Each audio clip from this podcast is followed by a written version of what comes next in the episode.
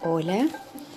Bueno, yo acá mandándole un mensaje a mi yo del futuro, contándole que este año fue todo un desafío, donde tuve que adaptarme a la nueva realidad y ponerme al día con todos los las TIC que tenemos que realmente no conocía y que no me hacían falta, no las necesitaba por lo cual nunca me había puesto a explorar.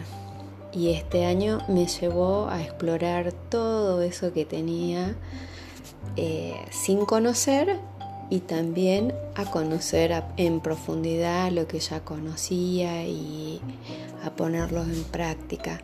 Fue un año difícil donde tuve que sortear muchos obstáculos, donde tuve que organizarme, sobre todo al tener dos trabajos y dos niveles distintos a los que dar clase.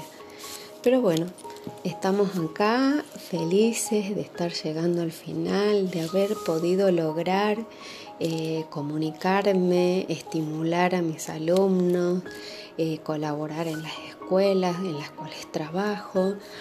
Y sí, todo esto nos lleva a enriquecernos Saber que podemos sortear obstáculos es muy importante. Estoy feliz de este año y lo termino muy contenta con todos los logros.